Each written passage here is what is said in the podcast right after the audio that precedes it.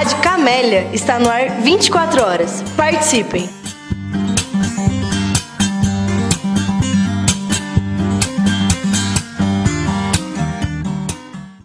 Vou passar de imediato já para o Everton e para o Alessandro. Eu vou, eu vou dar destaque a algumas cenas, e aí depois o, o, o Alessandro vai costurando comigo, e na tentativa também de conectar com o, A Classe Operária Vai ao Paraíso, né, o outro filme. É, me parece que o, o Indústria Americana, né, aliás, ele desbancou o documentário brasileiro. Democracia em Vertigem. Isso, Democracia em Vertigem, obrigado, Alessandro. Então ele acabou desbancando, né? É, é, e me parece que ele tem, é, tem umas, algumas, alguns momentos que são bem significativos, né? Você tem o um momento de chegada dessa empresa nova, o momento de desfacelamento, a empresa a GM fecha, dizer, os, os, funcionários que tinham um trabalho em certa medida organizado, uma vida organizada, perdem tudo. Aí chega essa empresa nova, uma empresa nova que vai fornecer trabalho, mas com uma, um pagamento, né, um, uma proposição de salário que é quase surreal. Eu até selecionei uma fala de uma trabalhadora negra, que ela diz o seguinte, né, abre aspas, na GM ganhava 29 dólares por hora, é, na Fuyal ganho 12,84 dólares.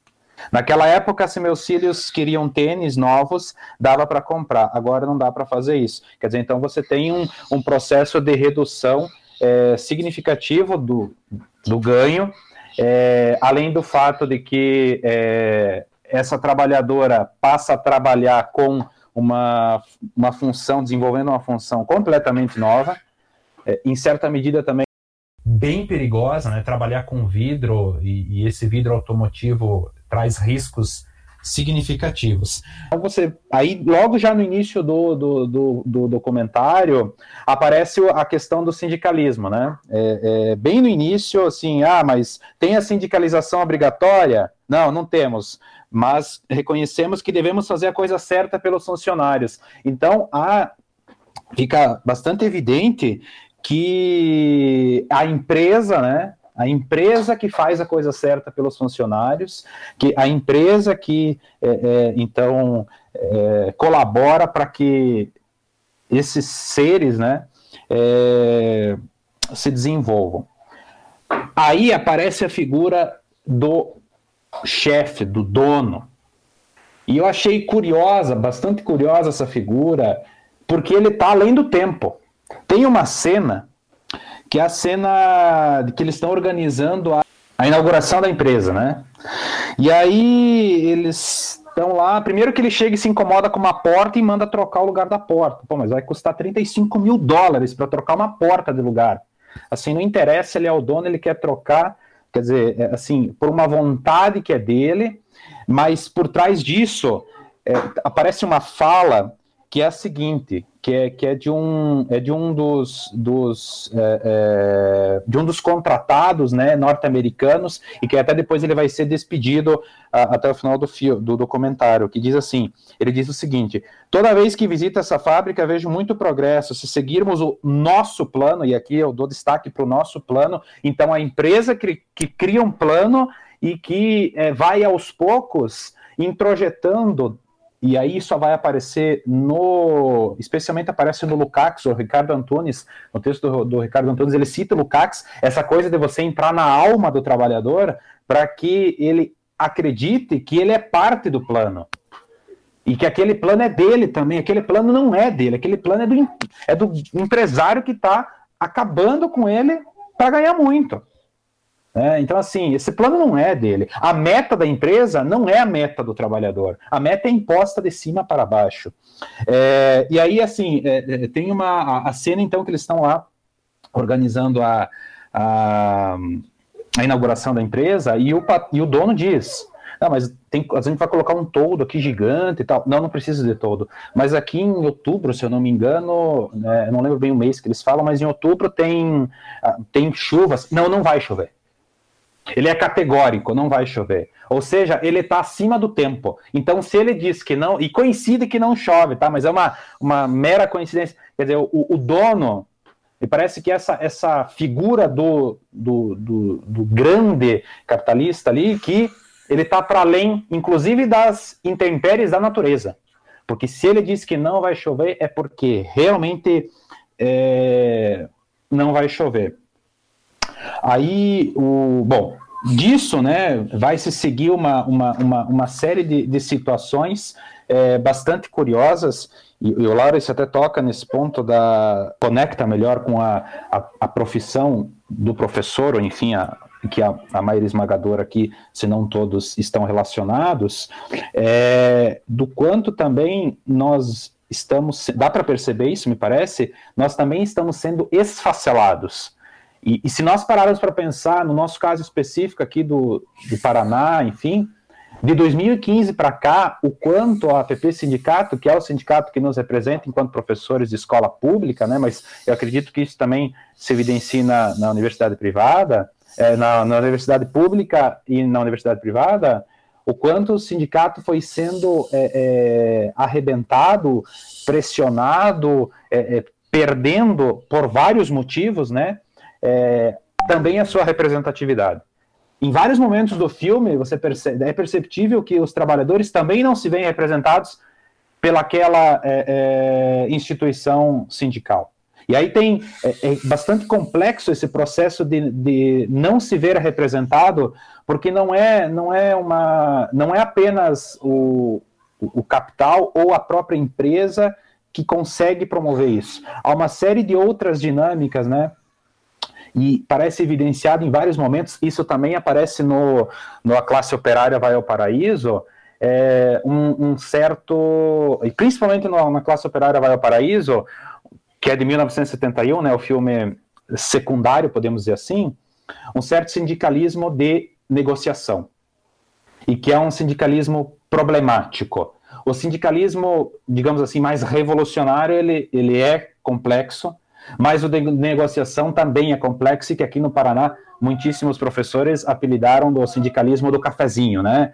Da, do sindicato que senta com o governo, que senta com os líderes da Assembleia Legislativa para conversar, que assina, assina, é, assina acordos, por exemplo, com Ademar Traiano e com aquela frase clássica dele, dita dias antes, as bombas não são aqui dentro, vamos continuar a votação. Então, é bastante complexo entender que todos, esses, todos esses, esses acontecimentos eles vão coroando e, e, e em certa medida, contribuindo para que arrebente com a instituição, e aí, portanto, é, é, faz todo sentido o que o Lawrence diz, quer dizer, andorinha sozinha não faz verão, né? É extremamente interessante para as empresas, no caso do Paraná, que para o governo do, do, Paraná, mas eu acredito que nos outros estados aconteça, é, é, se não igual, até pior, é, que a gente esteja totalmente desarticulado. E essa desarticulação é um pouco o que se vê dentro das escolas, de muitas escolas, obviamente que não todas, de que o sindicato chega, quando ele chega para debater algo, é, o pessoal fica em silêncio. Assim, o pessoal está cansado também não está mais representado, e eu provoco um pouco para que a gente levante isso, né? O Bernardo tem um, um, trabalho grande aí no sindicato, pode nos ajudar também a entender um pouco essa, essa dinâmica de, de, de desidratação do sindicato, né? Essa desidratação do, do classe operária vai ao paraíso, essa espécie de de sindicato de negociação, né? Então assim, aí aí acontece começam os movimentos. Só que aí tem outro detalhe, né, que também torna a coisa curiosa. Sempre que você tem esse empurrar de cima para baixo, nós vamos ter processo de resistência. E há um processo de resistência muito mais pelo lado dos americanos, né, do que dos é, é, estrangeiros que estão trabalhando, que foram trazidos ali para a fábrica porque eles, eles têm uma, uma, uma fala no momento do filme que um, um, oriental diz: Olha, o problema é que eles estavam os, os dois conversando lá na empresa oriental, nesse suposto treinamento, e aí o, o, supervisor de lá diz o seguinte: a questão é que assim, vocês são as crianças, e acho que é um, um ponto interessante para a gente pensar também, nós. Né, enquanto aqui é, é, professores, então as crianças americanas seriam supostamente formadas para terem essa, essa personalidade, esse jeito de ser, é um jeito de ser que não é o jeito de ser oriental que trabalha de, de uma forma né, é, totalmente escrava, a, aquela mãe que fica o ano inteiro, vê uma vez os filhos, isso é, isso é surreal. Quer dizer, a mãe que vê uma vez no feriado da primavera os filhos, isso é impensável, né? Quer dizer que, que é, uma, é uma completa destruição do, do, do espaço de afeto, né? Mas enfim, Alessandro, não quero também ficar aqui, senão eu vou falar um tempo demais aí. Passa a bola aí para o Alessandro. Bom, boa tarde a todos os integrantes aí do NESEF. Então, é, ele é um documentário interessante, não somente pelo que ele mostra, mas é, por aquilo que ele oculta, né?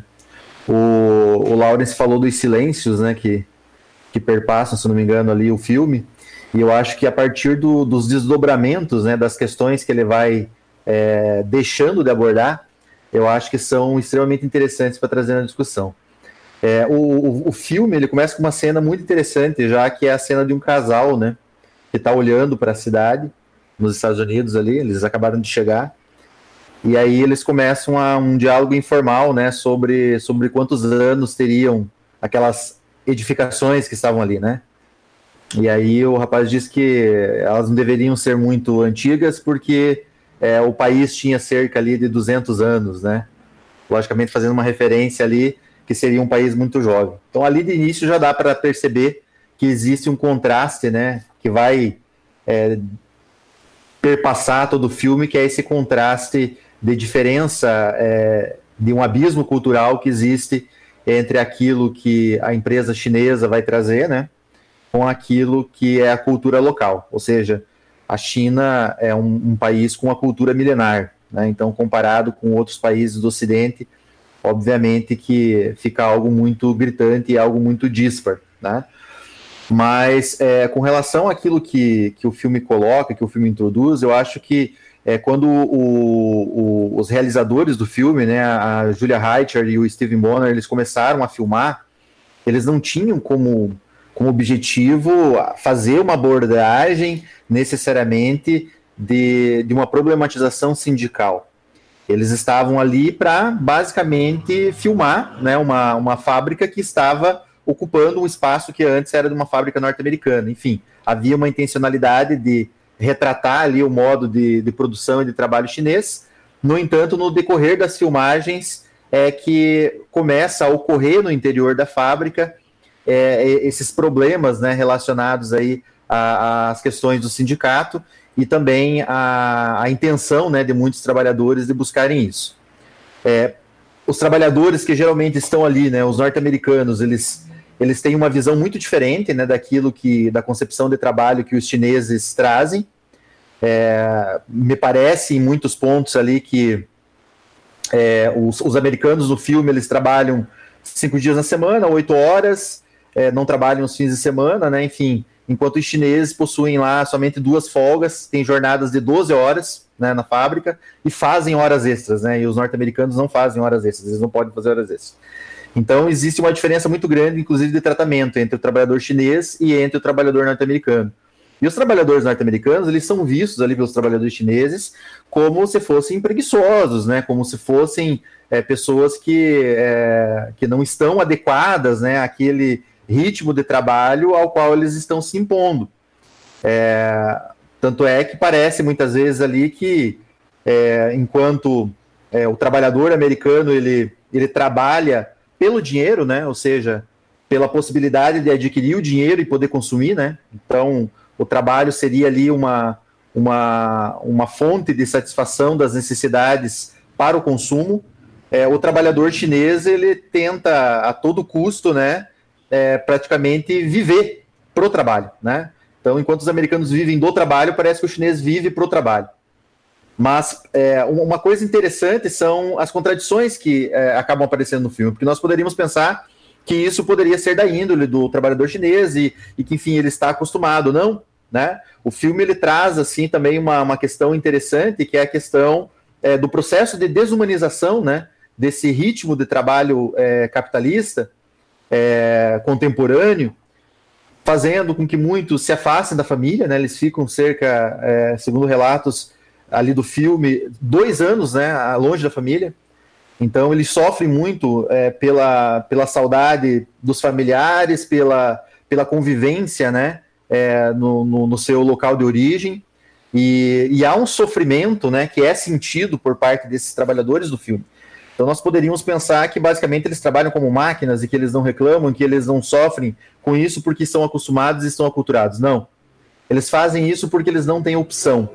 Eu acho que essa é uma outra questão, por exemplo, que é colocada e que é importante para que a gente possa refletir sobre esse novo modo de produção. Porque, é, paradoxalmente, a partir do momento que é, se coloca esse dilema, que é um falso dilema, né, que inclusive foi colocado pelo próprio Bolsonaro em campanha, que é a ideia de que é, você tem é, mais empregos e menos direitos, que é um falso dilema, né? É, e que agora nós estamos vivendo uma situação de nenhum emprego e nenhum direito, né? É, esse falso dilema ele traz, ele oculta, né, na verdade, a ausência de opções que o trabalhador tem. Por que, que aquela, trabalhadora é, negra que o, o, o, Everton citou, né? E isso é uma questão também interessante, porque a maior parte das vagas é, de, de, de, de, trabalho são ocupados por trabalhadores negros nessa fábrica. Né? Isso é um outro ponto interessante também para que a gente pudesse refletir e analisar. Né? É, por que, que ela aceita trabalhar por quase até três vezes menos do que ela ganhava, por exemplo, antes? Porque ela não tem opção. Então, é, muitos desses trabalhadores que estão lá passam por essas dificuldades né, por uma questão literalmente de sobrevivência. Né? E, e, é justamente esse fator que faz com que no final do filme o movimento pela sindicalização não obtenha sucesso. A empresa, eu achei até interessante isso, a empresa contrata até uma consultoria antissindical para convencer os trabalhadores a não se sindicalizarem. Trabalhadores que eram, é, que eram favoráveis à adoção do sindicato pela empresa são assediados. Uma dessas trabalhadoras negras ela é colocada para executar uma função né, para levantar um para-brisa sozinha. E ela aí ela diz: eles sabem que eu não consigo fazer esse serviço sozinho, mas eles estão criando um motivo para poder me dispensar. Né? Então, coloca toda essa questão também do assédio, né, do assédio moral que existe né, no interior, que existiu no interior daquela empresa, que com certeza isso se repete é, em várias outras empresas pelo mundo, na defesa simplesmente é, da, da produção pela produção né? Da desvalorização né, daquilo que o ser humano representa e do valor que o ser humano possui. Então, é, é, fora outras questões, né, a ausência de, de é, em uma das fábricas, né, é, é, é mostrada ali a questão dos trabalhadores sem nenhum tipo de EPI, né, manuseando vidros, né, então tem uma série de questões também com relação à, à própria dinâmica de realização desse trabalho que são colocadas é, a, a partir do filme. Então, é, esse filme ele acerta, né, num ponto, é, num, num, ponto interessante, que é abordar uma questão particular, que é a implantação dessa fábrica, mas ele acaba abordando um tema que é global, que eu acho que isso faz com que é, haja uma identificação em qualquer lugar do mundo que ele é exibido, né, que é a questão da exploração do trabalho, que é a, o, o, estabelecimento de uma nova dinâmica de trabalho, como o Lawrence falou, através da precarização do trabalho, cada vez mais, né, onde o trabalhador não tem opção, então é, ou, ele trabalha no trabalho precarizado, ou ele padece, né? Ou ele morre, literalmente, sem garantias, né? Veja que em 2017 a reforma trabalhista colocou a necessidade de flexibilização da, da, da, legislação, né, com o intuito de gerar mais empregos, e o que se observou durante todo esse, esse tempo foi mais desemprego e um crescimento absurdo do trabalho informal e do trabalho precarizado, né, do trabalho dito aí é, uberizado, né, que é conhecido lá nos Estados Unidos como gig economy. Então, é, o documentário ele vai evocando, né? É, ele, ele, erra em muitos momentos, porque eu acho que ele tem um certo tom nacionalista e patriota, né? É, eu acho que ele erra porque ele, é, em alguns pontos, também por não demonstrar autocrítica, porque há um interesse, logicamente, da, da, da, dos Obama por, por basicamente financiar o filme, de destacar, né, em primeiro lugar, é, essa dinâmica que, que a, que, a, China está impondo ao mundo, é, e por outro lado também uma crítica, uma espetada ali no governo Trump, que se comprometeu em gerar empregos, em melhorar a qualidade de vida, né, é, do, do, dos norte-americanos, então devolver o orgulho americano, né, É, essa foi a, a, bandeira do Trump e que isso acabou não se concretizando. Mas ele oculta que, da mesma forma pelas quais é, os chineses exploram uma mão de obra barata, precaria, estabelecem relações de trabalho cada vez mais precarizadas, os Estados Unidos também o fizeram.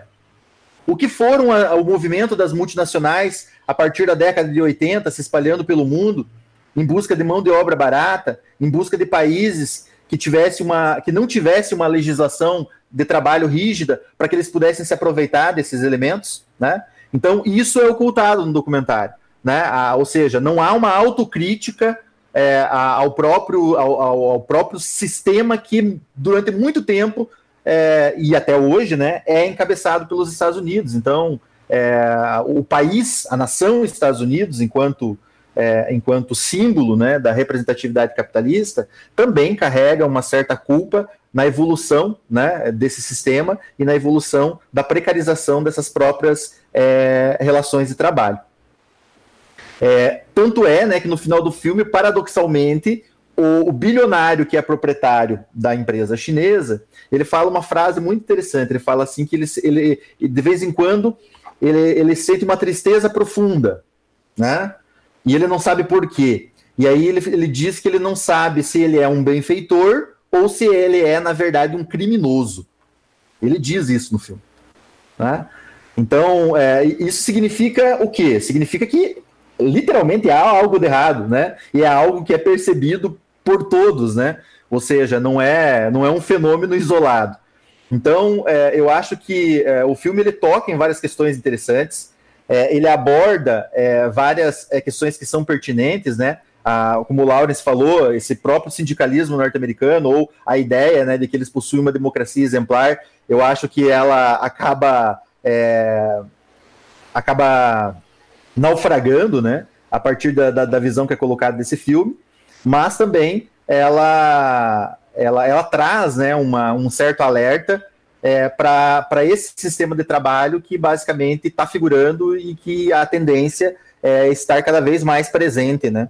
Então, tanto é que o filme termina, né, com essa alusão aonde o local, aonde haviam trabalhadores, são instalados robôs. E no filme há esse diálogo, né? Ali a gente já não vai ter mais esse problema com a questão de produtividade, porque a gente vai instalar um robô ali e vai resolver esse problema. Então, eu acho que o filme é interessantíssimo pelas múltiplas questões que ele evoca, não só pelo que ele mostra, mas pelo que ele também oculta, né? E a partir daí a gente pode desenvolver uma, uma discussão muito interessante.